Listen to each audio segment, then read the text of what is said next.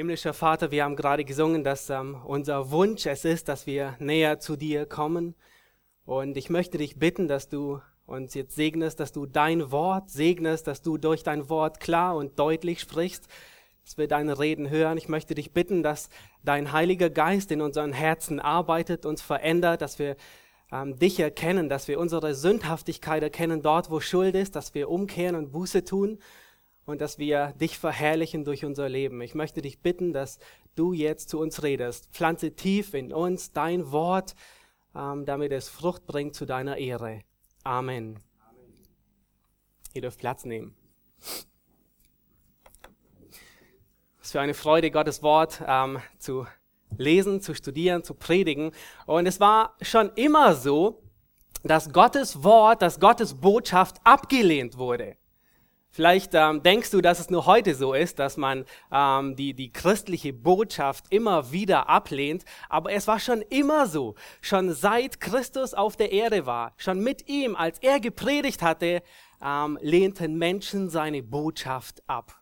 Und das war in Johannes Kapitel 6, als, als ganze Menschenscharen es nicht ertragen konnten, was Jesus sagte, und sie wenden sich ab und sie gehen weg.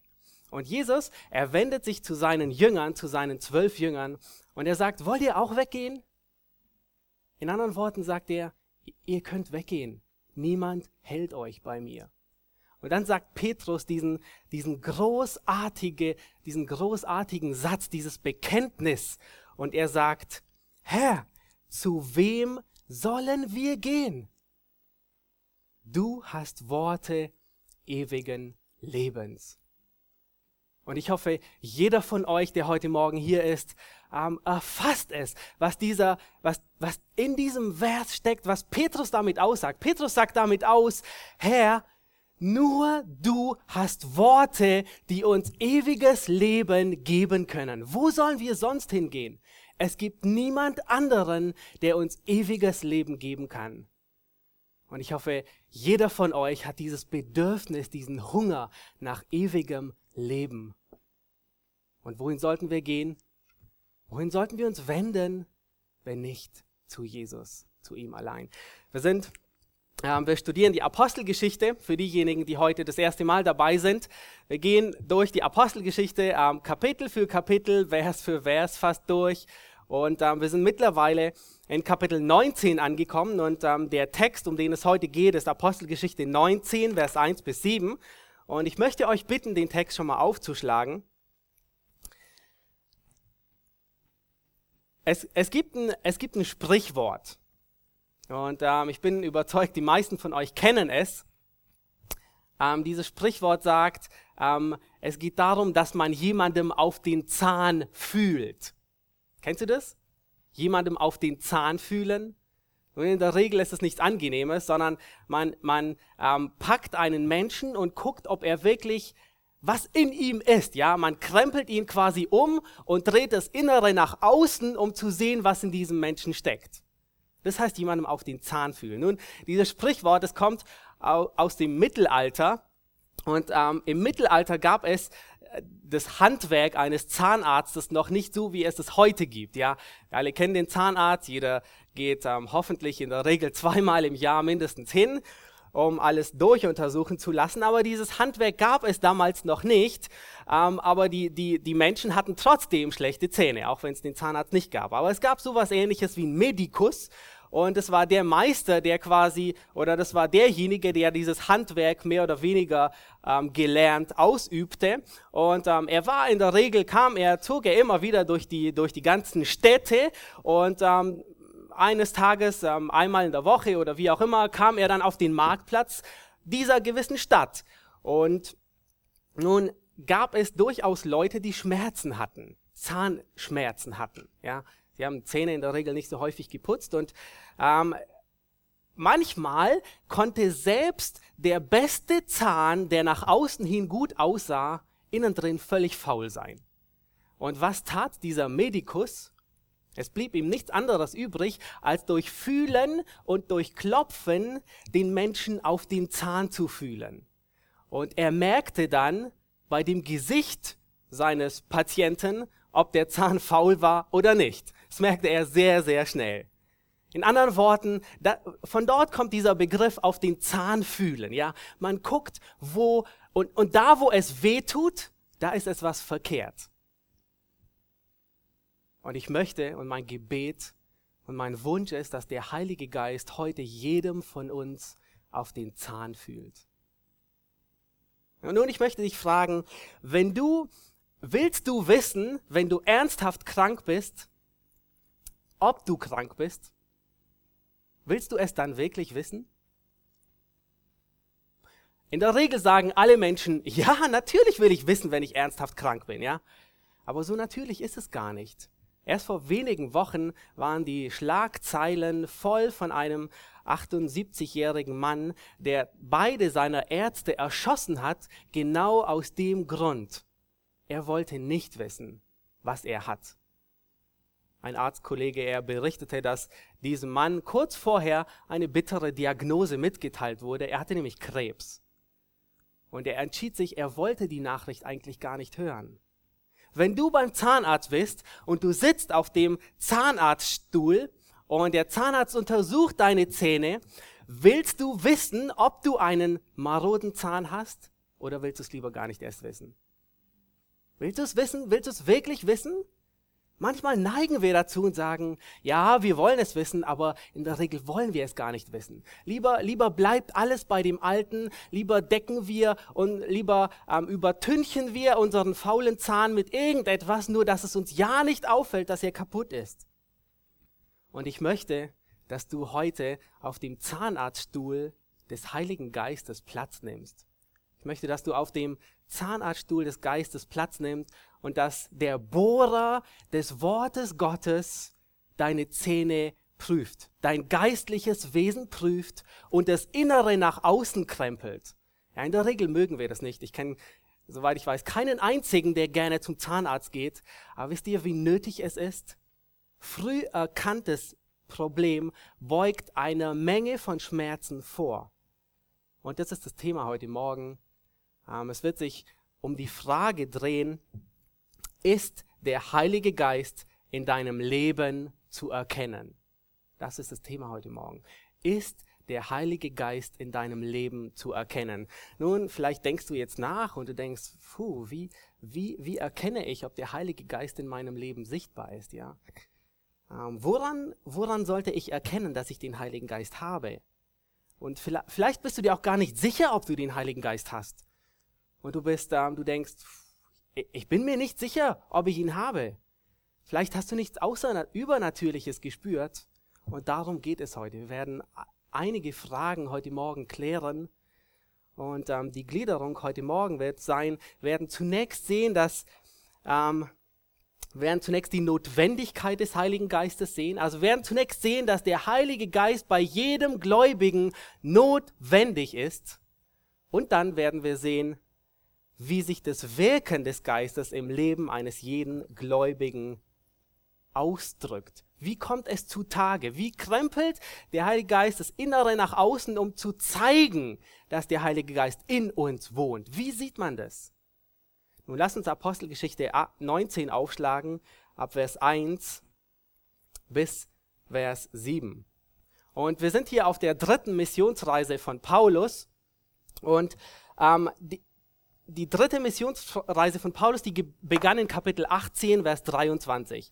Ja, da heißt es, wenn ihr das kurz aufschlagt, Apostelgeschichte 18, Vers 23, und nachdem er einige Zeit dort zugebracht hatte, also in Antiochia, zog er weiter und durchreiste nacheinander das Gebiet von Galatien, Phrygien und stärkte alle Jünger. Nun, er ging er ging durch die ganze, vielleicht kannst du die Karte einblenden, er ging durch Paulus, er startete hier in Antiochia, das ist die Karte ähm, von, vom Mittelmeer. Er startete hier, er zog durch die Städte aus Galatien, ja, das seht ihr hier, und durch die Städte von Phrygien und ging, durch, und ging dann durch die höheren Gebiete und kommt dann letztendlich nach Ephesus. Nun, letztes Mal hatte Thomas über Apollos gepredigt und, und ähm, Lukas, der die Apostelgeschichte niederschreibt, der macht einen kurzen Einschub, ja. Ähm, Apollos, es wird über ihn berichtet, er ist ein Mann aus Alexandria gebürtig, also von hier unten aus dem Süden, aus Ägypten, und er reiste nach Ephesus. Und er trifft dort auf ähm, Aquila und Priscilla. Ähm, Lukas stellt uns, stellt uns ähm, Apollos vor als einen ähm, redegewandten, einen Mann, der mächtig in, den, in der Schrift war. Also er kannte sich aus, er kannte alles über den Herrn Jesus Christus, aber er kannte nur die Taufe des Johannes. Also er war noch nicht so weit. Und Aquila und Priscilla, sie nehmen ihn zur Seite und legen ihm den Wort, das Wort Gottes noch voller aus. Und es heißt dann, dass er mächtig in Ephesus in der Synagoge predigte und dann aber nach Achaia reiste. Nun, wo ist Achaia? Achaia ist hier drüben. Das ist diese Halbinsel und ähm, Korinth liegt auf dieser Halbinsel. Und ähm, genau genommen ging er nach Korinth. Und es ist genau dieser ähm, zeitlich dieser Ort, in dem jetzt unser Text beginnt. Lasst uns Apostelgeschichte 19, Vers 1 lesen. Da heißt es, es begab sich aber, während Apollos in Korinth war, dass Paulus, nachdem er die höher gelegenen Gebiete durchzogen hatte, nach Ephesus kam. Also Paulus, er kommt nach Ephesus. Ephesus war die Hauptstadt der Provinz Asia. Es war die, die größte Stadt der Provinz ähm, dieses, dieses Gebietes der römischen Provinz. Und mit einer Bevölkerung von ein Viertel Million Einwohner war Ephesus dem Rang nach, stand Ephesus dem Rang nach gleich hinter Rom, hinter Alexandria und hinter Antiochia. Also es war eine der größten Städte des Altertums. Und ähm, Ephesus ähm, hatte de, der, den ganzen Reichtum und den Wohlstand, den diese Stadt hatte, ähm, hatte sie aufgrund von zwei Standbeinen. Das erste Standbein war, Ephesus war ähm, die Haupt, eine Handelsstadt, vielleicht kannst du die Karte nochmal einblenden. Ephesus verband nämlich Rom, das hier oben ist, mit dem Hinterland von Kleinasien. Und dieses Hinterland von Kleinasien war überaus, ähm, überaus ähm, reichhaltig an Viehwirtschaft, an, an allem Möglichen. Und Ephesus war der, der, der Handelspunkt, also es verband diese. Ephesus hatte einen, einen großen Hafen, Und, und es war der ganze Standbein, es war eins dieser Standbeine von Ephesus. Nun, als Paulus jetzt nach Ephesus kam, er durchreiste diese höheren Gebiete, kommt nach Ephesus. Als Paulus nach Ephesus kommt, war der Höhepunkt der Macht von Ephesus bereits, neigte sich dem Ende zu. Ephesus hatte den Zenit seiner, seiner, seiner Macht und Herrlichkeit und Pracht bereits überschritten. Warum? Was ist passiert? Der Hafen, er versandete und ähm, der wirtschaftliche Niedergang von Ephesus warf einen dunklen Schatten über die ganze Stadt. Aber Ephesus hatte noch einen zweit, ein zweites Standbein. Und zwar in Ephesus fand die Verehrung der Göttin von Artemis statt. Lateinisch wird sie auch genannt die Göttin Diana und sie war die Göttin der Fruchtbarkeit und Statuen zeigen ähm, diese Göttin Diana heute, ähm, sie sieht so aus, also wird als die Göttin der Fruchtbarkeit ähm, dargestellt. Und der Tempel der Diana war eins der sieben Weltwunder des Altertums. Und er war, vielleicht waren einige von euch schon in Athen und haben das Parthenon gesehen, ja, dieses, diesen riesigen Tempel. Nun, im Vergleich zu Ephesus ist Athen nichts. Der Tempel der Diana, den ihr hier abgebildet sehen könnt, er war viermal größer wie das Parthenon in Athen. Und, und dieser ganze Tourismus und diese ganze Anbetung dieser Göttin Diana, er war das, das zweite Standbein des, der, der Wirtschaft von Ephesus. Alle reisten hin und, und, und, und beteten Diana an. Und, und es war ein richtiger Kult mittlerweile schon geworden. Und es verleihte Ephesus Wohlstand und Reichtum. Und weil auf der einen Seite der Hafen mehr und mehr versandete und ähm, es wurden zwar einiges unternommen, damit er, damit er wieder in Stand gebracht wurde, aber es ging nicht, umso mehr und umso wichtiger wurde die Verehrung und dieser ganze Tempelkult.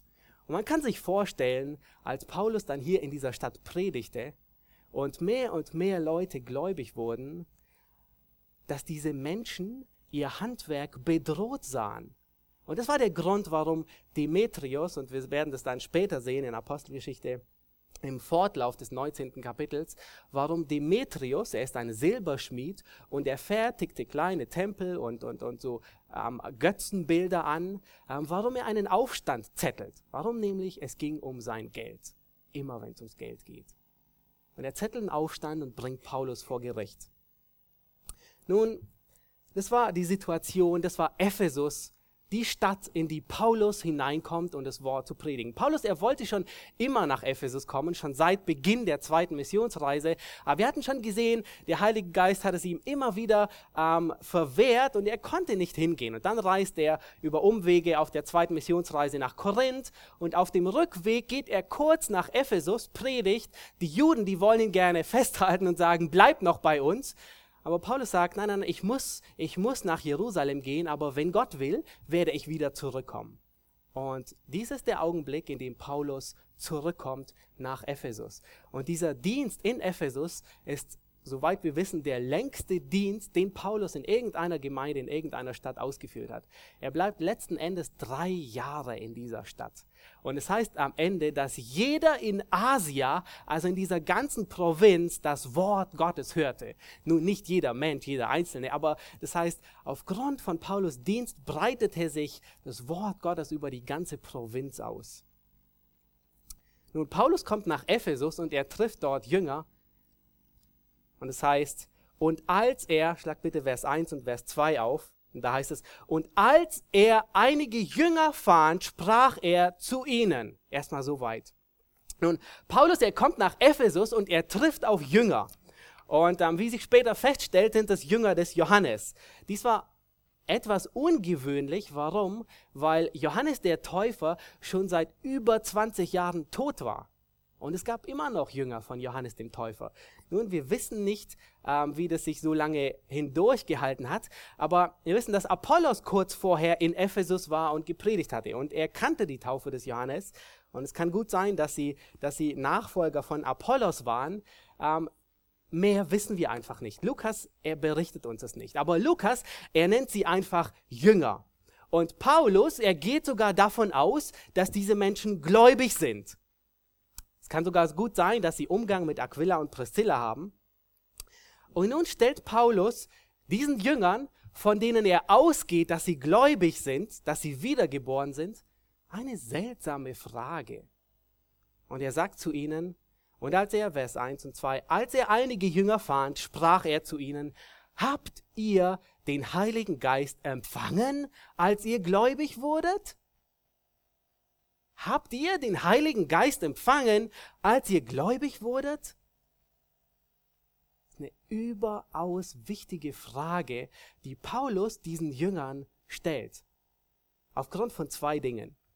Erstens, die erste wichtige Beobachtung, die wir hier feststellen, ist, Paulus, hier wird, hier wird das Verständnis von Paulus offenbart, das er hatte von Errettung und Heiligem Geist. Habt ihr darauf geachtet, was Paulus sagt?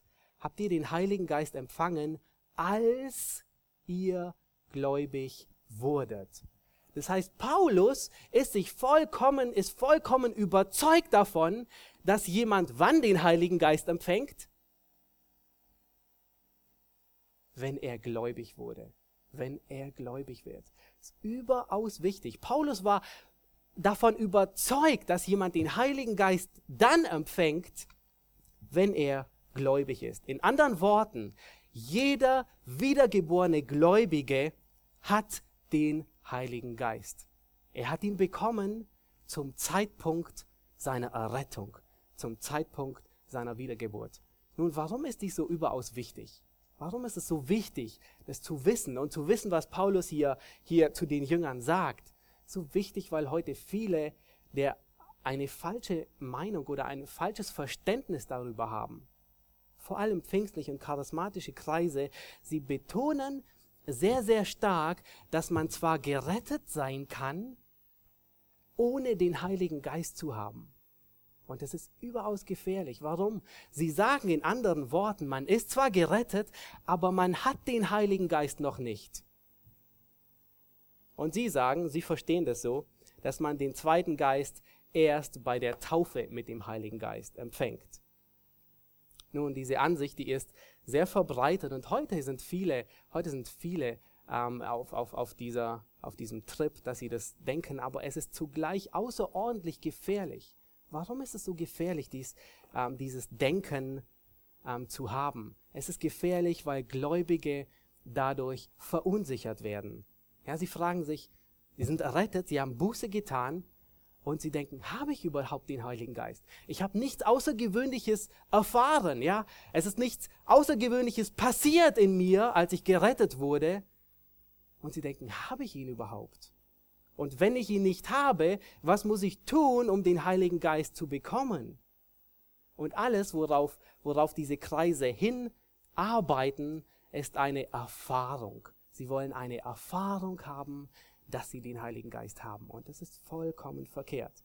Und deswegen ist so, deswegen ist diese Stelle so überaus wichtig, was Paulus hier sagt. Paulus sagt, habt ihr den Heiligen Geist empfangen, als ihr gläubig wurdet? Das heißt, jeder Gläubige hat den Heiligen Geist, wenn er errettet ist. 1. Korinther 12, Vers 13 lehrt, dass wir durch einen Geist in einen Leib hinein getauft sind. Oder Römer 8, Vers 14 drückt es so aus, denn alle, die durch den Geist Gottes geleitet sind, die sind Gottes Söhne. Das heißt, das Kehrblatt der Medaille ist, und Paulus sagt es im Römerbrief, er sagt, wer den Geist Gottes nicht hat, der ist nicht sein. Und diese Verse, die könnten nicht klarer sein, wie sie sind. Sie können nicht missverstanden sein. Es ist einfach, wer den Heiligen Geist hat, der ist gerettet und wer den Heiligen Geist nicht hat, der ist nicht gerettet. Der ist auf dem Weg zum Zorngericht Gottes. Der ist noch in seinen Sünden verloren. Er ist auf dem Weg in die Hölle. Auf, auf, das ist der Grund, weshalb diese Verse so wichtig sind. Paulus sagt, als er diese Jünger fragt, habt ihr den Heiligen Geist empfangen, als ihr gläubig wurdet? Nun offensichtlich Offensichtlich kommt Paulus etwas Spanisch vor. Ja, ihr müsst euch vorstellen, Paulus, er kommt in diese Stadt und er sieht diese Jünger, sie waren wahrscheinlich in der Synagoge, sie hielten sich mit Aquila und Priscilla, sie sahen aus, als wären sie gläubig und Paulus geht auch davon aus, dass sie gläubig sind und dann stellt Paulus ihnen diese komische Frage. Äh, offensichtlich kam Paulus etwas Spanisch vor bei diesen, bei diesen Menschen. Offensichtlich ähm, passte etwas bei ihnen nicht zusammen. Paulus ging davon aus, dass sie gerettet waren. Paulus ging davon aus, dass sie den Heiligen Geist haben. Aber offensichtlich gibt es irgendwas in ihrem Leben, was Paulus darauf brachte, dass er denkt, die könnten den Heiligen Geist gar nicht haben. Und deswegen fragt er sie, habt ihr den Heiligen Geist? Offensichtlich zeigt er ihr Verhalten eine andere Sprache. Offensichtlich verhielten sie sich nicht so, als hätten sie den Heiligen Geist. Und deswegen stellt Paulus ihnen die Frage, habt ihr den Heiligen Geist empfangen, als ihr gläubig wurdet? Offensichtlich ver vermisste Paulus in dem Leben von diesen Menschen, die er dort traf, das Wirken des Heiligen Geistes. Und offensichtlich hat er es nicht gesehen und vermisste es. Das zeigt, und das ist der zweite wichtige Punkt, das zeigt, dass das Wirken des Geistes im Leben eines Gläubigen sichtbar sein muss. Das heißt, wenn das Wirken des Geistes Gottes in einem Gläubigen nicht wirksam ist, nicht sichtbar ist, dann stehen ganz große Fragezeichen dahinter. Und Paulus er stellt ihnen noch mehr Fragen. Er sagt, die erste Frage, die er ihnen stellt, ist, habt ihr den Heiligen Geist empfangen, als ihr gläubig wurdet? Nun, und sie antworteten ihm und sie sagen, wir haben nicht einmal gehört, dass es den Heiligen Geist gibt. Manche übersetzen, wir haben nicht gehört, dass der Heilige Geist da ist, aber korrekter übersetzt, Aus dem Griechischen heißt es, wir haben noch nicht einmal davon gehört, dass es überhaupt einen Heiligen Geist gibt. Und es deutet darauf hin, dass diese Menschen keine Juden waren, weil Juden, die wussten aus dem Alten Testament sehr viel vom Heiligen Geist. Das Alte Testament ist voll davon, dass, dass der Heilige Geist Gottes wirkt. Ab 1. Mose 1, wo es heißt, ähm, dass der Heilige Geist über den Wassern schwebte. Und Jesaja und Jeremia und die ganzen Prophezeiungen in Hesekiel, dass Gott seinen Geist ausgießen wird über alles Fleisch, die sind voll davon. Und das war eigentlich die ganze Hoffnung der Juden. Nun, es deutet darauf hin, dass diese Menschen zwar ähm, Jünger von Johannes waren, aber dass sie keine Juden, sondern pure Heiden waren. Also einfach Ungläubige, keine Juden, sondern Heiden. Nun, und sie sagen, sie antworten Paulus und sagen, wir haben noch nicht einmal gehört, dass es den Heiligen Geist gibt. Und Paulus, er bohrt ähm, weiter und er stellt ziemlich unangenehme Fragen. Stell du dir mal vor, Paulus, ein Apostel, kommt zu dir und fragt dich, hast du den Heiligen Geist? Was würdest du antworten? Ja? Und dann musst du feststellen und du sagst, oh, ich habe noch nicht mal gehört, es gibt den Heiligen Geist. Und dann stellt er die nächste Frage, eine ziemlich tief bohrende Frage, unangenehme Frage. Und er sagt, worauf seid ihr denn getauft worden? Und damit fragt er eigentlich nach dem Inhalt ihres Glaubens. Woran glaubt ihr eigentlich überhaupt? Und sie aber erwidern auf die Taufe des Johannes. Warum stellt Paulus diese unangenehm tief bohrenden Fragen? Warum? Weil sie letztendlich offenbaren, dass diese Menschen gar nicht gerettet sind. Vers 3 und 4 macht es klar, macht deutlich, dass diese Männer Jesus nicht gekannt haben. Wie sollen sie aber an den glauben, von dem sie nichts gehört haben? Es ist unmöglich. Sie waren vorbereitet auf das Evangelium und es war die Aufgabe von Johannes dem Täufer, aber sie waren noch nicht gerettet. Sie haben dem Evangelium noch nicht geglaubt. Wir haben also festgestellt, dass es nicht nur wichtig ist, dass jeder Gläubige den Heiligen Geist hat, den er bei der Errettung bekommen hat, sondern dass das Wirken dieses Geistes auch in jedem Gläubigen sichtbar sein muss. Und es ist genau dieser Punkt, den Paulus bei diesen Menschen vermisst. Und den er, den er so, das ihn so irritiert. Und er denkt, es passt etwas nicht. Ihr Verhalten mit dem, was sie eigentlich sein sollten, Paulus ging davon aus, dass sie gläubig waren, stimmt nicht überein. Und wo macht er das Ding fest? Am Heiligen Geist. Er sagt, habt ihr den Heiligen Geist? Und ich hoffe, dass der Heilige Geist den Bohrer bei dir tief ansetzt, den Bohrer des Wortes Gottes, und dass er dir auf den Zahn fühlt. Die Frage, um die es heute Morgen geht, ist, ist das Wirken des Heiligen Geistes in deinem Leben sichtbar? Sieht man in deinem Leben, dass der Heilige Geist am Werk ist? Oder sieht man es nicht? Nun, allein die Tatsache, dass du unter einer Predigt sitzt oder dass du in eine Gemeinde gehst, macht niemanden gläubig. Und vielleicht hast du einmal Buße getan, vielleicht tut es dir leid über gewisse Sünden, die du einmal getan hast in deinem Leben, aber vielleicht bist du gar nie errettet worden. Und es ist sehr gut möglich, dass du aussiehst wie ein Jünger, so wie diese Jünger, dass du einen christlichen Anstrich hast, dass du regelmäßig zum Gottesdienst gehst, dass du einen frommen Wortschatz hast und trotzdem kann es sein, dass du nicht gerettet bist, sondern dem Zorngericht Gottes entgegengehst. Warum? Weil du den Heiligen Geist nicht hast. Weil du nicht von neuem geboren bist. Ein christlicher Anstrich erreicht nicht aus. Nur den Namen Jünger zu tragen, reicht nicht aus, um gerettet zu sein, um nicht verloren zu gehen. Nun, vielleicht stellst du dir die Frage, und ich hoffe, du tust das, wie erkenne ich, ob ich den Heiligen Geist habe? Woran erkenne ich den Heiligen Geist in mir? Und ich möchte euch bitten, ähm, Römer Kapitel 8 aufzuschlagen. Man könnte Römer 8 auch das Kapitel des Heiligen Geistes nennen, weil ähm, Paulus offenbart hier in Römer 8, wie der Heilige Geist in einem Menschen wirkt. Und wir, hier, und wir finden hier viele Kriterien, anhand von denen wir uns prüfen können und sehen, habe ich den Heiligen Geist? Ist der in meinem Leben wirksam oder vielleicht habe ich ihn gar nicht? Vielleicht ist dein Zahn, vielleicht sieht er nach außen so gesund aus, aber innen drin ist er vollkommen verrottet und marode. Lass uns den Bohrer des Wortes Gottes an unser, an unser geistliches Herz lassen, auch wenn es weh tut, auch wenn es uns unangenehm ist, aber es ist nutz, es ist nützlich und sinnvoll. Nun, woran prüfe ich nun, ob der Heilige Geist in mir wirkt? Ob ich den Heiligen Geist habe? Lass uns Römer 8, Vers 5 lesen. Da sagt Paulus, denn die nach dem Fleisch leben, sinnen auf das, was des Fleisches ist.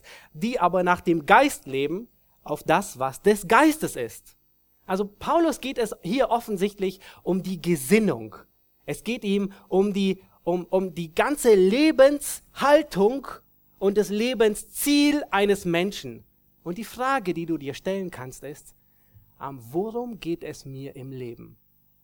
Geht es mir wirklich um Gott um sein Reich oder, oder ist die Welt, die, das materielle Leben von dieser Erde so wichtig? Das ist ein Kriterium, wo du feststellen kannst, ob du den Heiligen Geist hast. Wenn du nämlich, so sagt Paulus, fleischlich gesinnt bist, also auf die irdischen Dinge, hast du den Heiligen Geist Gottes nicht. Aber wenn dein Ziel auf Gott ist und wenn du wirklich Gott im Visier hast, dann ist es ein Hinweis, dass du den Heiligen Geist Gottes hast. Lass uns weiterlesen. Römer 8, Vers 12. Da heißt es, so sind wir also, ihr Brüder, dem Fleisch nicht verpflichtet, nach dem Fleisch zu leben. Und Vers 13 heißt es, wenn ihr aber durch den Geist die Taten des Leibes tötet, so werdet ihr leben. Was Paulus hier anspricht, ist dein Verhalten zur Sünde. Die Frage ist, wie ist deine Einstellung zur Sünde? Hast du die Sünde mit allem, was du kannst? Hast du Abscheu? Willst du dich wirklich wegwenden von der Sünde? Dann deutet das darauf hin, dass du den Heiligen Geist hast. Dann heißt es, dass neues Leben in dir da ist. Oder bist du vielleicht jemand, der sagt, oh, ich liebe noch so gewisse Dinge und ich fröne meiner Sünde und ich weiß, gewisse Dinge in meinem Leben sind nicht gut, ich weiß, es ist Sünde, aber ich kann nicht davon loslassen und immer wieder fällst du in Sünde und du hast sie nicht wirklich und du nimmst nicht wirklich Abstand davon?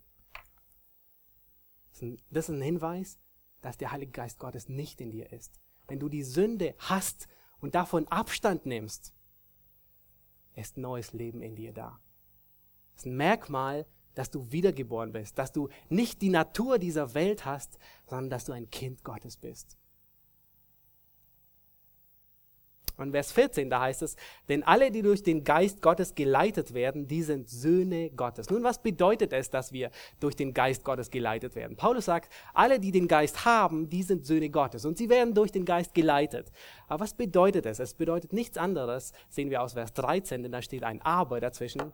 Bedeutet nichts anderes, dass der Gläubige in der Heiligung wächst und zunimmt.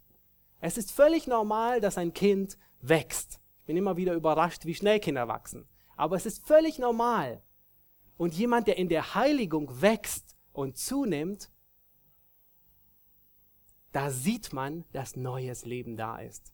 Und Paulus, er beschreibt uns in Galater 21, ihr kennt diese Verse sicherlich gut, er nennt uns da die Frucht des Geistes. Das heißt in anderen Worten, das, was in dein Herz hineingesät ist, also der Same, der in deinem Herz gesät ist, diese Frucht wirst du dann in deinem Handeln feststellen.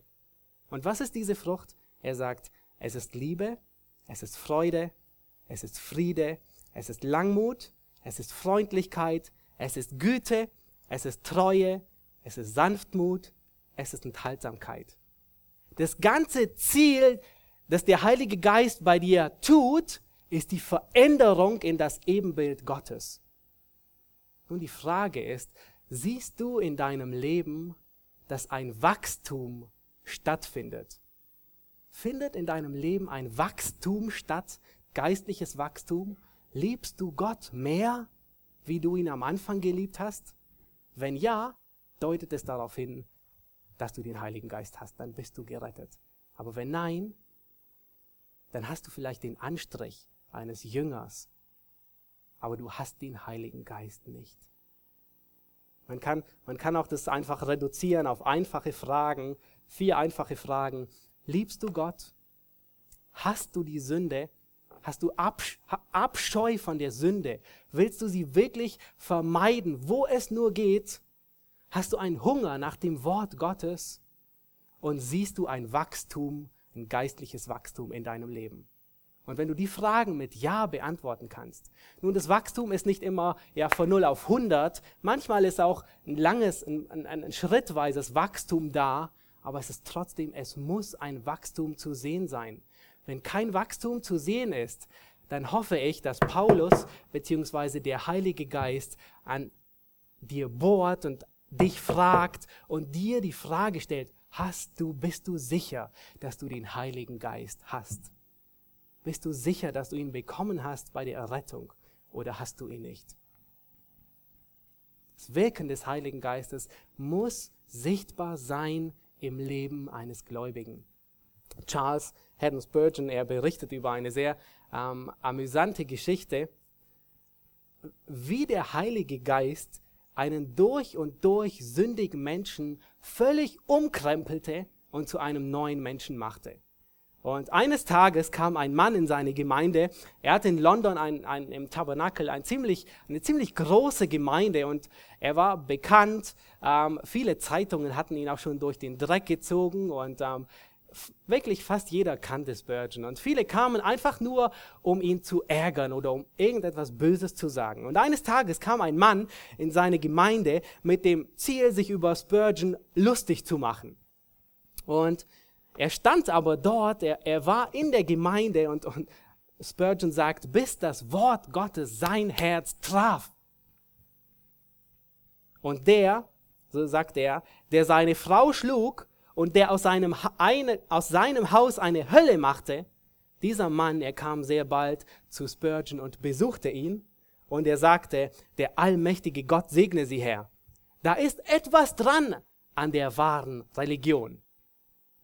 Und er hatte sich offensichtlich bekehrt. Er hatte Buße getan. Und sehr amüsant, was Spurgeon dann tut. Spurgeon, er schickt diesen Mann weg nach Hause, damit er seine Frau holt und dass sie sagt, wie es in seinem Leben nun aussieht. Und seine Frau, sie kommt zu Spurgeon und Spurgeon fragt sie und sagt, ähm, was denken Sie nun über Ihren Ehemann, gute Frau? Und diese Frau sagt, oh mein Herr, so eine Veränderung habe ich in meinem ganzen Leben noch nie gesehen. Er ist so gut zu uns. Er ist jetzt wie ein Engel und schien doch vorher wie ein Feind zu sein. Oh, dieses verfluchte Trinken, Herr. Alles Geld floss in die Wirtschaft. Und wenn ich dann in das Haus Gottes ging, tat er nichts, als mich zu missbrauchen. Oh, zu denken, dass er nun am Sonntag mit mir kommt und dass das Alkoholgeschäft für ihn immer geschlossen ist. Und die Kinder, die ohne Schuhe und Socken herumlaufen mussten, nun nimmt er sie auf seine Knie und betet mit ihnen. Oh, das ist eine Veränderung. Seht ihr, das Wirken des Heiligen Geistes in einem Menschen, es bringt Veränderung mit. Es ist sichtbar. Nun, manchmal ist es sehr dramatisch, wie bei diesem Mann, ja. Es ist wirklich eine 180-Grad-Wendung. Manchmal ist es nicht so sehr dramatisch und man sieht, man sieht vielleicht nicht so viel Veränderung. Aber man muss das Wirken Gottes in einem Gläubigen sehen. Es muss sichtbar sein. Ansonsten gilt dir die Frage, und dieser scharfe Bohrer des Heiligen Geistes arbeitet hoffentlich an dir und stellt dir die Frage, hast du wirklich den Heiligen Geist bekommen, als du gerettet wurdest? oder bist du nicht gerettet? Nun, nachdem Paulus von diesen Männern erfuhr, dass sie den Heiligen Geist offensichtlich nicht hatten und ähm, sie wussten noch nicht einmal von dem Heiligen Geist, ähm, verkündigt ihr ihnen das Evangelium. Lasst uns Vers 4 und 5 lesen. Apostelgeschichte 19, Vers 4 und 5. Da sprach Paulus, und er, das ist jetzt seine Antwort, da sprach Paulus, Johannes hat mit einer Taufe der Buße getauft und dem Volk gesagt, dass sie an den glauben sollten, der nach ihm kommt. Das heißt an den Christus Jesus. Als sie das hörten, ließen sie sich taufen auf den Namen des Herrn Jesus. Und hier werden sie gerettet. Das ist ihre Wiedergeburt. Hier werden sie von neuem geboren. Nun, es ist sehr wichtig zu sehen, was Paulus hier tut. Paulus fragt sie, habt ihr den Heiligen Geist? Und sie antworten ihm, wir wissen noch nicht mal, dass es einen Heiligen Geist gibt. Und was tut Paulus? Nun, er tut offensichtlich nicht das, was jeder von uns normalerweise tun würde. Was würden wir tun, wenn jemand den Heiligen Geist nicht kennt? In der Regel würden wir ihm eine, eine theologische Abhandlung und eine theologisch korrekte, fundierte ähm, Definition über den Heiligen Geist geben. Ja, der Heilige Geist ist Gott, er ist die dritte Person der Gottheit. Ähm, jeder, der gläubig ist, empfängt den Heiligen Geist. Der Heilige Geist überführt uns von Sünde. Ähm, er, er, er gebiert einen Sünder von Neuem. Er verwandelt den Gläubigen in das Ebenbild von Christus und so weiter und so fort. Ja, das würden wir normalerweise tun, wenn jemand den Heiligen Geist nicht kennt. Und was tut Paulus? Er verkündigt diesen Menschen, er gibt ihnen keine Definition, sondern er verkündigt ihnen das Evangelium. Und er sagt, an wen sie glauben müssen. Und er sagt nichts anderes wie, glaube an den Herrn Jesus Christus. So wirst du und dein Haus gerettet werden. Warren Wiersbe, ähm, ein Kommentator, der sagt an dieser Stelle, und er beschreibt das, was Paulus hier ähm, quasi diesen Jüngern sagt, und er sagt, Paulus erklärt ihnen, dass die Taufe des Johannes eine Taufe zur Buße war, die vorwärts schauend auf das Kommen des verheißenen Messias schaut. Also ähm, Johannes war jemand, der nach vorne blickte, die Taufe des Johannes, die auf den Messias hinwies. Während hingegen die Taufe auf Christus ist eine rückwärts blickende Taufe auf das vollendete Werk Christi am Kreuz und, seine, und eine, ein Blick, der auf seine siegreiche Auferstehung sieht. Das heißt, auf, die, auf Christus zu sehen, an Christus zu glauben, bedeutet, ja, ich erkenne es an. Ich erkenne an, dass ich schuldig bin für meine Sünden, dass ich den ewigen Tod und die Hölle verdient habe. Aber ich vertraue allein auf Jesus Christus. Ich vertraue, dass er stellvertretend meinen Tod getragen hat und ich darf seine Gerechtigkeit vor Gott anziehen. Und Gott wird mich als gerecht sehen. Aber es geht weiter. Lass uns Vers 6 und Vers 7 lesen. Und da heißt es, und als Paulus wir sind gerettet und dann heißt es, und als Paulus ihnen die Hände auflegte, kam der Heilige Geist auf sie und sie redeten in Sprachen und weissagten. Es waren aber im Ganzen etwa zwölf Männer. Nun, ich bin mir sicher, jeder von uns würde gerne ein derart einschneidendes Ergebnis und Erlebnis in seinem Leben sehen. Ja, der man legt ihm die Hände auf und der Heilige Geist, der kommt und sie, und etwas, etwas Unglaubliches, Revolutionäres passiert. Lukas beschreibt es, sie redeten in Sprachen und sie weissagten. Sie weissagten bedeutet nichts anderes, wie dass sie Gott lobten und Gott priesen und Gott verherrlichten, dass sie die großen Taten Gottes verkündigten, aber in einer anderen Sprache. In Sprachen zu reden bedeutet, auch wenn viele das heute missverstehen, dass man eine Sprache, eine reale Sprache, die nie gelernt wurde, dass man diese vollkommen in einem Nu beherrscht und sie nicht nur versteht, sondern auch sprechen kann. Und das war, das war ein unglaubliches Wunder, das damals geschehen ist.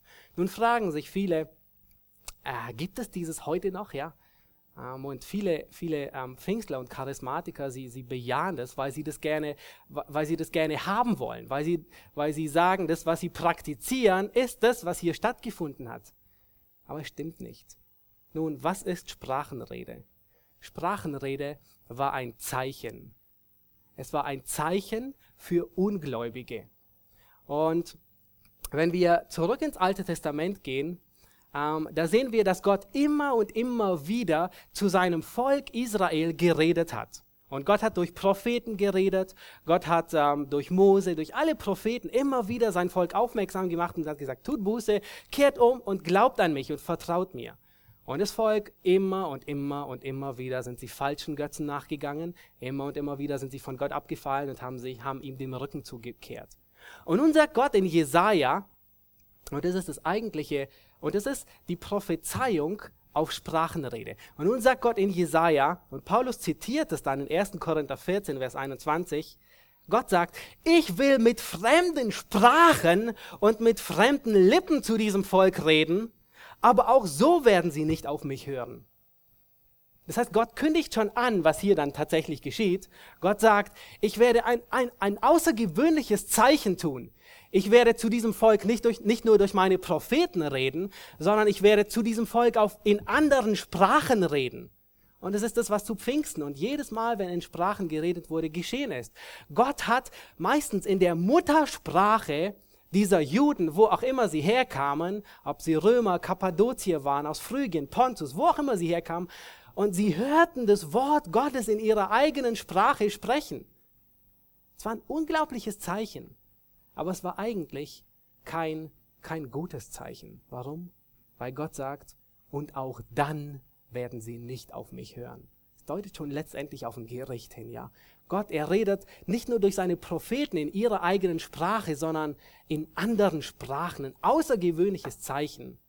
Und auch dann werden sie nicht hören. Und Sprachenreden war ein Ausdruck des Wirkens des Heiligen Geistes. Nun, es war noch etwas anderes. Also es war auf der einen Seite ein Zeichen, eine Prophetie, ähm, es war ein Anzeichen für das Gericht Gottes. Es war, Paulus sagt, es ist ein Zeichen für Ungläubige, nicht für Gläubige. Aber dann war es noch etwas anderes, was gerade was hier in Apostelgeschichte 19 geschieht. Sprachenrede war für die Juden der Ausdruck, dass der Heilige Geist in diese Person gekommen ist. Und was für Juden ein Problem war, das müssen wir begreifen.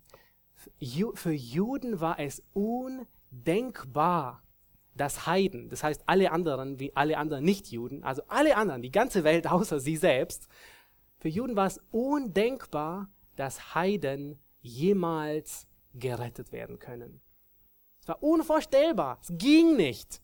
Und deswegen sind sie so vor den Kopf gestoßen, als Gott auch Heiden errettet. Und, sie, und, und es spricht völlig gegen ihre Logik und ihr Verständnis, weil sie dachten, nein, nein, nein, nein, nur uns hat Gott erwählt. Für einen Juden sah es folgendermaßen aus. Also sie dachten zwar schon, dass, ähm, dass Heiden zwar gerettet werden können, aber ihr Verständnis war, dass Heiden erst Juden werden müssen. Das heißt, sie müssen sich erst beschneiden lassen. Sie müssen das ganze Gesetz Mose halten. Das ganze Gesetz mit allen Waschungen und Riten und allen Pflichten und allem. Und dann können sie erst an Christus glauben und dann könnten sie gerettet werden. Das war das Verständnis der Juden. Das heißt, sie mussten erst Juden, Heiden müssen erst Juden werden, das Gesetz halten und dann können sie auch an Jesus glauben. Und das war es, was Gott nicht beabsichtigte. Es war genau das, was Gott nicht wollte. Gott wollte keine zwei Klassen Christenheit. Er wollte nicht einmal die Juden haben und dann die Heiden, die auch eventuell dazukommen, sondern Gott wollte ein Volk, eine Christenheit. Und deswegen sagt Paulus auch, wir sind durch einen Geist in einen Leib hineingetauft worden, seines Juden oder seines Griechen. Und das war, was den Juden unvorstellbar war. Und was Gott hier tut mit diesem Sprachenreden ist, er tut ein Zeichen und er sagt, ich, Gott, und du hast nichts zu melden, du Jude. Ich gebe ihnen den Heiligen Geist. Nicht erst, dass sie Juden werden müssen, sondern weil sie an mich glauben. Und das ist Gott, der eingreift, um allen zu zeigen, dass man gerettet wird durch Glauben allein und nicht über den Umweg erst Jude zu werden und sich beschneiden zu lassen und so weiter. Und Gott tut dieses Wunder. Ähm, wir wissen es, wir haben es gesehen in der Apostelgeschichte bei Cornelius. Die waren vor den Kopf gestoßen, als der Heilige Geist in diese Heiden kam. Es waren gottesfürchtige Heiden. Und hier in Apostelgeschichte 19 haben wir gesehen, es waren, es waren wirkliche Heiden, die noch nicht mal das Alte Testament kannten, die noch nicht mal den Heiligen Geist kannten. Und Gott muss außergewöhnlich eingreifen. Sprachenrede diente also diesem Zweck und, es, und da es diesen Zweck heute nicht mehr erfüllt, gibt es diese Gabe heute nicht mehr. Klar und deutlich gesagt werden. Viele sagen, viele wollen es für wahr haben und sagen, es gibt heute noch Sprachenrede, aber es gibt es nicht mehr. Paulus sagt in 1. Korinther 13, da spricht er, dass Weissagen und Erkenntnis weggetan wird. Und dann sagt er, wenn das Vollkommene kommt, und dann sagt er über Sprachenrede, sie werden aufhören. Nun, er, und das Bild, das er gebraucht, ist wie aus einem, aus einem Brunnen, aus dem so blub, blub, blub, blub, blub Wasser kommt und ähm, es wird, und es hört in sich selbst auf, ja, und es macht dann manchmal nur noch blub, blub, blub, blub, blub, blub.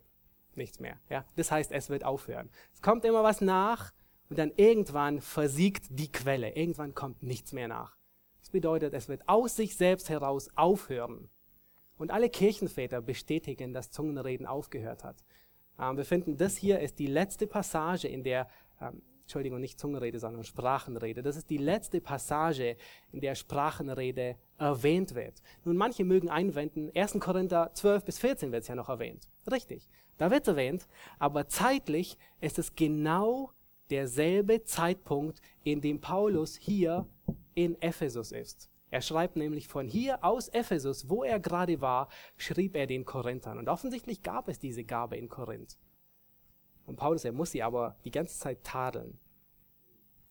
Sprachenrede wird nie wieder im Neuen Testament erwähnt. Und es wird auch nicht als Befehl erwähnt. Und noch nicht einmal, als Paulus den Gläubigen in Ephesus diesen Befehl gibt, werdet voll Geistes. Ja, und, und er sagt, werdet voll Geistes. In anderen Worten, lasst euch füllen, erfüllen, werdet noch mehr voll mit dem Geist.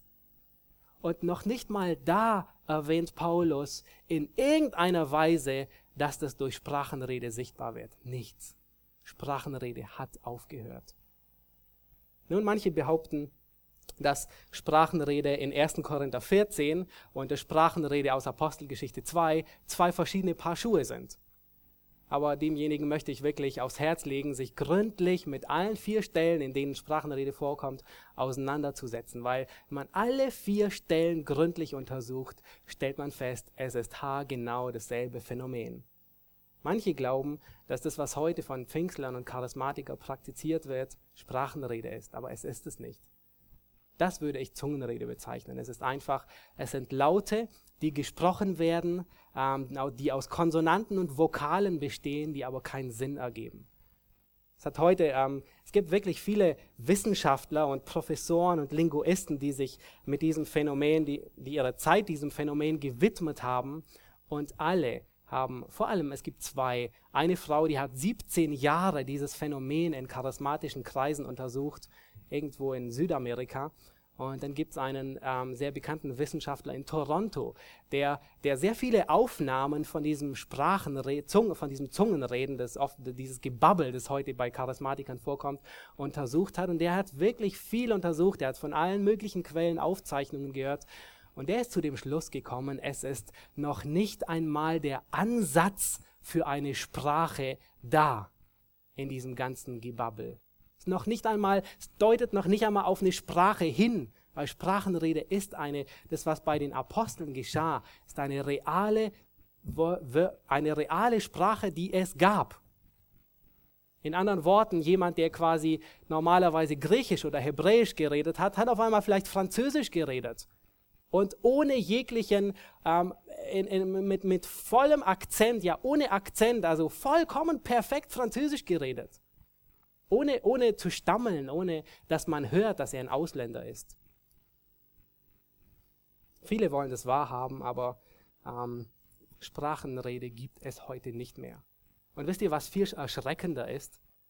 Man hat Untersuchungen gemacht und hat festgestellt, dass gewisse Völker, dass gewisse Religionen, zum Beispiel die Inuit, Eskimo ähm, oder irgendwo in Japan einige ähm, einige die Geister anbeten und vor allem im Voodoo praktiken, dass die, wenn sie in Ekstase sind, auch vor sich hin babbeln. Und dieses Gebabbel kann nicht unterschieden werden. Es ist genau das gleiche wie bei Pfingstlern und Charismatiker.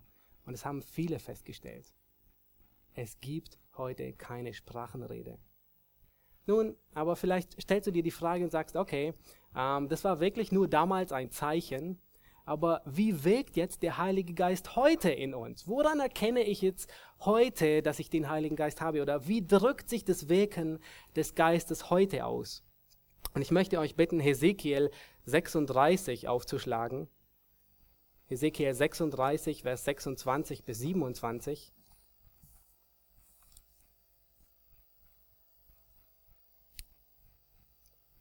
Und ich lese die, die Verse. Da sagt Gott, Gott spricht hier durch Hesekiel und, und bitte achtet darauf, das ist eine ungeheuer wichtige Passage im Hinblick auf den Heiligen Geist. Und es ist das, was sich später in Apostelgeschichte 2 erfüllt. Und diese Stelle, die ist Gott so wichtig, dass er sie Hesekiel dreimal gegeben hat. Im Hesekiel finden wir mehrfach genau dieselben Worte. Unglaublich wichtig. Das ist, die, das ist die ganze Verheißung und die Hoffnung, die jeder Jude hatte. Lasst uns die Stelle lesen. Da sagt Gott, und ich werde euch ein neues Herz geben und einen neuen Geist in euer Inneres geben. Und ich werde das steinerne Herz aus eurem Fleisch wegnehmen und euch ein fleischernes Herz geben. Ich werde meinen Geist in euer Inneres geben und ich werde machen, dass ihr meinen Ordnungen, dass ihr in meinen Ordnungen lebt und meine Rechtsbestimmungen bewahrt und tut. Wow, was für eine Verheißung. Und Gott spricht die zum Volk Israel. Nun, ihr müsst euch vorstellen, wie frustrierend muss es sein, wenn man eigentlich immer will, aber es nie schafft. Und genau das trifft aufs Volk Israel zu. Sie wollten immer Gott gehorchen und Gott dienen und sie wollten immer ja voll und ganz Gott hingegeben sein und aber sie schafften es nicht. Noch nicht einmal als Gott unter ihnen war. Als sie, als sie mit eigenen Augen die Herrlichkeit Gottes na, im, bei den, in den ganzen 40 Jahren gesehen haben, noch nicht einmal da waren sie Gott gehorsam. Sie haben jeden Morgen das Manna gegessen und haben jeden Morgen gesehen, dass Gott für sie sorgt. Sie haben Sie haben Mose gesehen, der die zwei steinernen Tafel von Gott heruntergebracht hat. Sie haben Gott mit eigenen Augen in der Form gesehen, dass er gethront hat in Form der, der Wolken- und Feuersäule über dem Allerheiligsten. Und noch nicht einmal da waren sie Gott gehorsam. Und wenn man die ganze, den Verlauf von Israel sieht, konstant sind sie von Gott abgefallen. Nun, was ist notwendig in diesem Fall? Was ist notwendig? Wenn du dein eigenes Leben ansiehst und du siehst und du und ich hoffe, jeder hat schon mal aus eigener Kraft versucht, gottgefällig zu leben. Ich hoffe, jeder hat es versucht zumindest.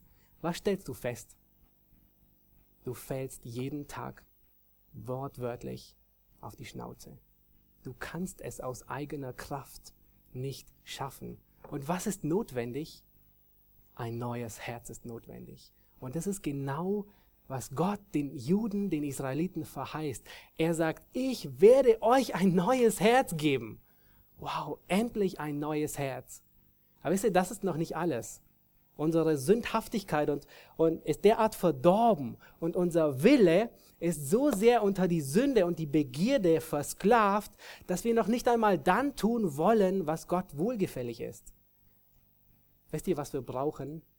Wir brauchen nicht nur ein neues Herz, sondern wir brauchen in uns jemanden, der das Wollen und das Vollbringen schafft. Wie Paulus das den Philippern sagt. Wir brauchen nicht nur ein neues Herz, nicht nur eine Herztransplantation, sondern wir brauchen jemanden, der in uns den Willen gibt, Gott zu dienen und Gott gehorsam zu sein. Und das ist genau, was Gott, was Hesekiel hier verheißt. Er sagt, ich werde euch meinen Geist geben, ein neues Herz, und dann sagt er, und ich werde machen, also durch den Heiligen Geist, ich werde machen, dass ihr in meinen Ordnungen lebt und meine Rechtsbestimmungen befolgt. Wow, das ist das Wirken des Heiligen Geistes in uns. Er gibt uns nicht nur ein neues Herz, er gibt uns nicht nur ein, eine Rettung, sondern er bewegt in uns das Wollen und das Vollbringen, Gott gehorsam zu sein nach den Ordnungen Gottes zu leben. Und wisst ihr, zu welchem Ziel er das tut? Er tut es zu dem Ziel, in das Ebenbild Christi gleichgestaltet zu werden. Das ist unser, unsere Bestimmung. Das ist unser Ziel, auf das wir zusteuern.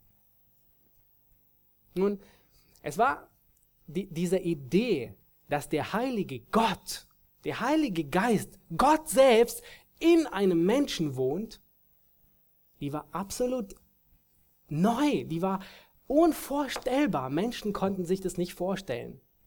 Der heilige Gott wohnt in seinem Geist in uns und gibt uns neues Leben. Und es war vor allem den Korinthern sehr neu. Und wisst ihr, was Paulus ihnen immer wieder sagen muss? Und er sagt ihnen mindestens zweimal. Und er erinnert sie daran und sagt, euer Leib, ihr seid ein Tempel des Heiligen Geistes. Offensichtlich hatten sie vergessen, dass Gottes Geist in ihnen wohnt. Offensichtlich gaben sie ihren Leib sünd, sündhaften Praktiken hin. Und Paulus muss sie immer wieder erinnern und sagen, ihr seid der Tempel Gottes, seid der Tempel des Heiligen Geistes. Er wohnt in euch. Und zuletzt eine der außergewöhnlichen Segnungen des Heiligen Geistes, die wir erfahren, und Paulus nennt sie in Epheser, Paulus nennt sie im Korintherbrief, 2. Korinther 1, Vers 22.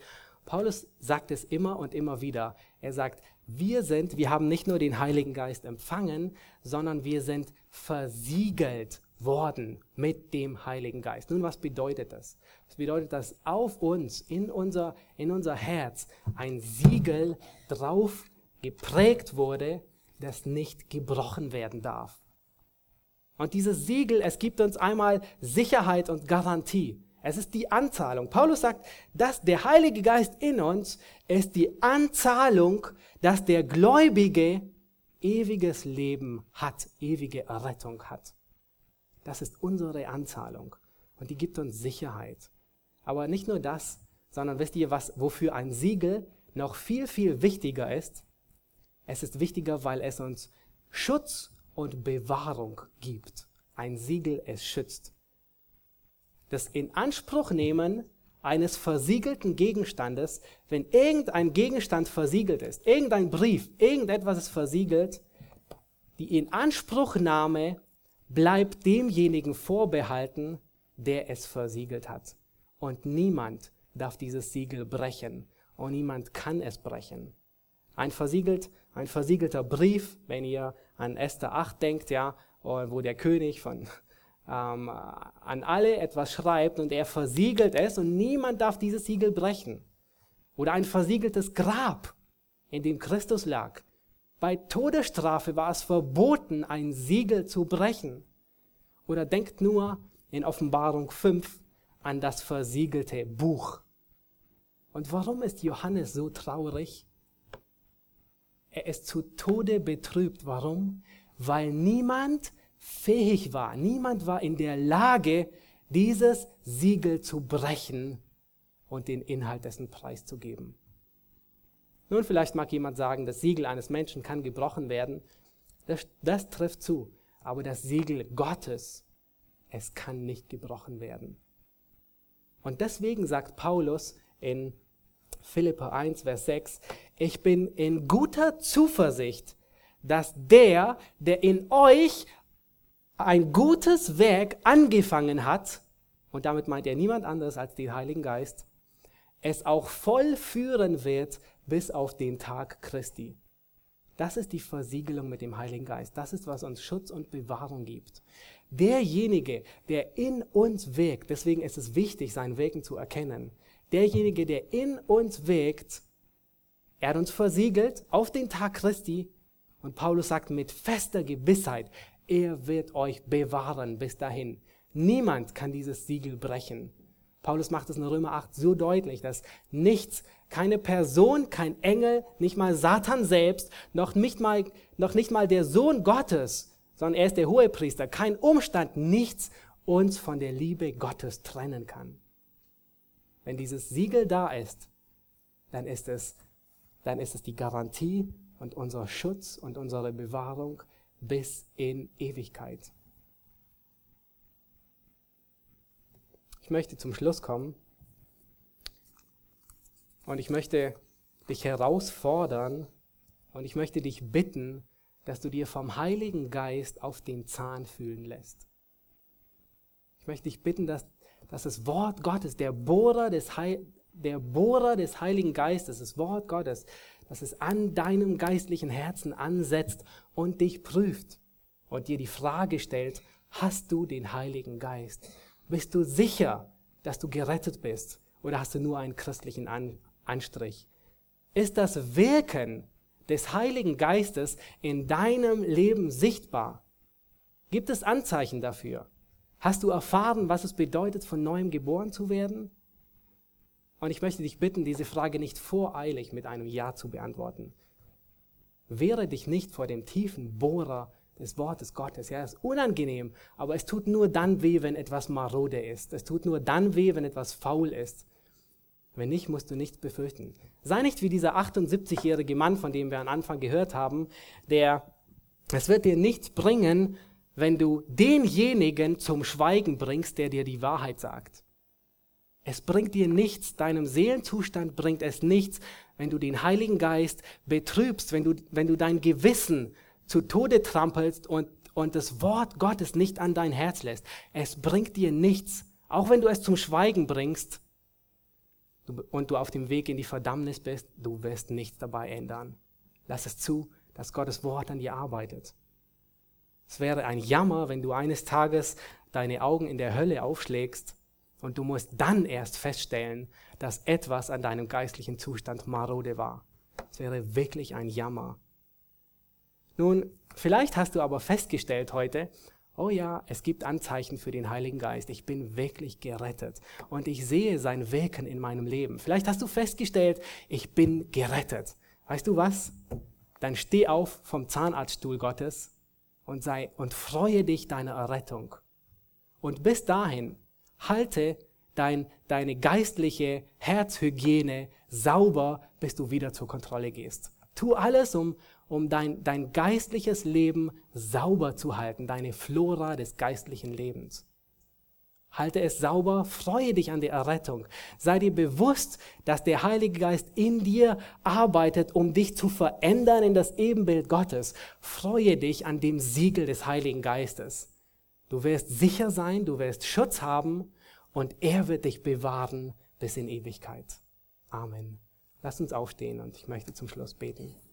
Himmlischer Vater, wir wollen dir für dein Wort danken, das ähm, heute Morgen auch in unseren Herzen ähm, angesetzt hat, um darin zu arbeiten. Und ich möchte dich wirklich bitten für jeden Einzelnen hier, dass er sich eingehend prüft, dass dein Wort an, an seinem Herzen wirklich bohrt und arbeitet und jeder sich prüft, ob er deinen Geist hat, weil wer nicht deinen Geist hat, der ist nicht dein. Und ich möchte dich bitten für jeden Einzelnen hier, der erkannt hat, dass er nicht da, dein ist, dass er Buße tut, du ihm Gnade gibst, dass er wirklich von neuem gerettet wird und dass er dich verherrlicht. Ich möchte dich aber auch für jeden bitten, der erkannt hat, dass er wiedergeboren ist, der, der den Heiligen Geist hat, gib du uns wirklich ähm, dieses Ziel, dass wir mehr und mehr verwandelt werden in das Bild deines Sohnes. Lass du, dass, dass dein Heiliger Geist in uns arbeitet.